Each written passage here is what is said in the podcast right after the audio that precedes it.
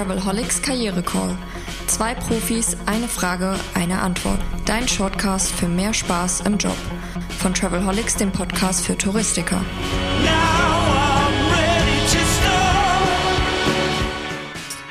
Wir haben 2022, wir haben die vierte Staffel des Travelholics Karriere Call. Diesmal geht es um Snackable Lifehacks für den Arbeitsalltag. Wieder im Studio Heike Mürschen und Heiner Bus vom Team Veränderung per Chance. Mein Name ist Roman Borch und in der zweiten Woche starten wir wieder mit äh, spannenden Themen, basierend auf einer sehr konkreten Frage. Und heute soll es am ersten Tag der zweiten Woche ein bisschen um das Thema ja, Miteinander im Unternehmen und auch Unternehmenskultur gehen. Heiner, das ist ja nicht ganz unwichtig. Das sind ja manchmal auch die Kleinigkeiten des Alltags, die uns dazu in den Wahnsinn treiben. Was gibt es dazu beachten?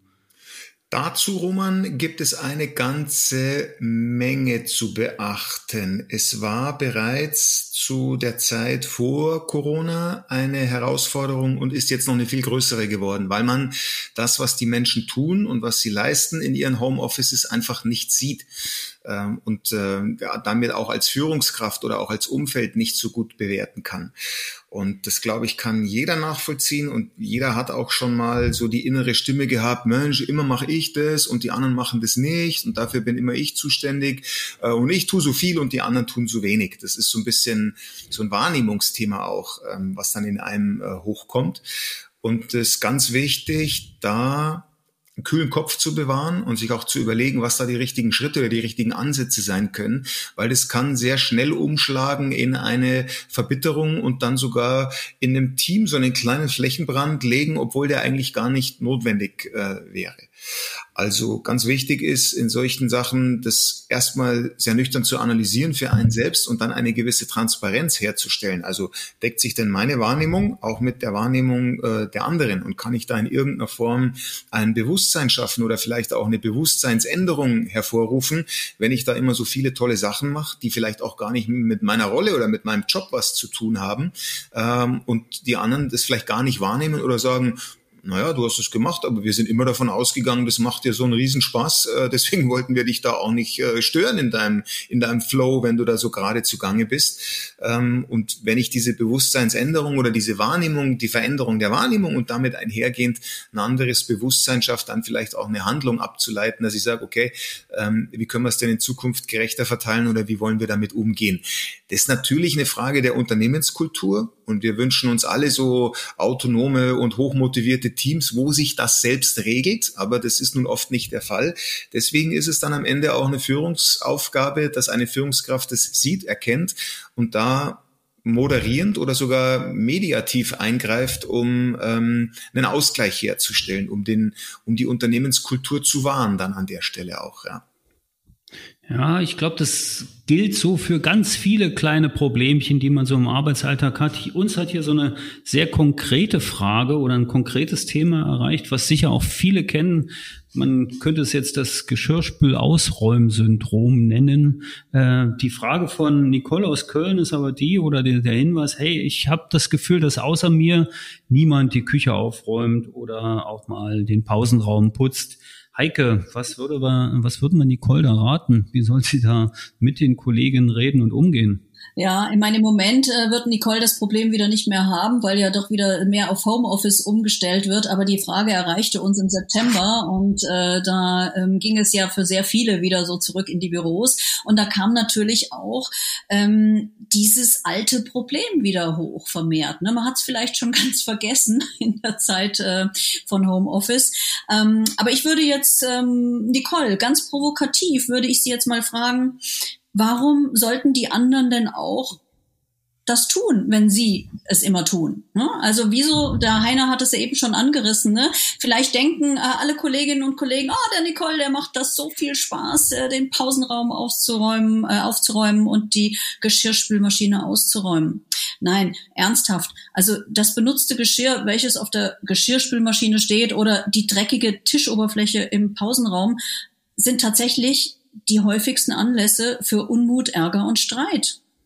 Und hier hilft am besten ganz klar die Zuständigkeiten klären und einen Plan machen, welche Abteilung, welche Mitarbeitenden wann genau Küchendienst haben. Und diesen Plan sollte man tatsächlich auch öffentlich aushängen. Am besten am Ort des Geschehens, so dass alle wissen, wer in dieser Woche für die Sauberkeit in Küche und Pausenraum verantwortlich ist.